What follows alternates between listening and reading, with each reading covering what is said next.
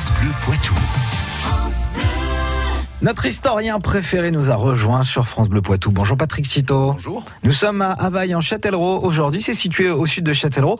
Alors cette commune a accueilli quelques célébrités et surtout possède un très beau château. Et oui, parmi les monuments emblématiques de la commune, on peut en effet retenir le château de la Tour Douaré.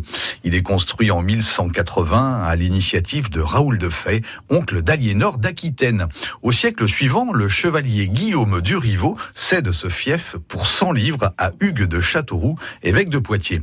La tour Douaré et ses dépendances servent ensuite de maison de campagne aux chanoines de la cathédrale de Poitiers. Le château change ensuite plusieurs fois de propriétaire au fil des siècles. En 1880, la famille Treuil en fait l'acquisition. Leurs descendants sont actuellement encore propriétaires des lieux. Le château est inscrit à l'inventaire des monuments historiques. Et que peut-on euh, raconter d'autre hein, sur l'histoire d'Havaille elle a été fréquentée par quelques célébrités. À sa naissance en 1596, le mathématicien, physicien et philosophe René Descartes reçoit le fief du Perron à Havaille. La famille du philosophe y possède alors également la Bobinière, le Marchais et la Grand Maison.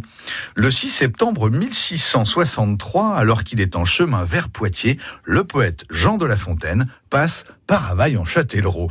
Au siècle suivant, Joseph François Duplex, ancien gouverneur général de la Compagnie des Indes, fait construire la partie centrale du château de la Douptière. Et qu'en est-il euh, des autres monuments de la commune? Au début du 19e, l'église d'Havaille tombe en ruine. Hein. Des réparations s'imposent. Comme il n'y a alors ni foire ni marché à Havaille, la commune n'a pas de rentrée d'argent. Sans revenu, le conseil municipal d'Havaille se rapproche des autorités. Le préfet et le sous-préfet de l'époque autorisent ainsi une imposition de 10 centimes par franc, notamment sur les taxes foncières, afin de financer les réparations de l'église.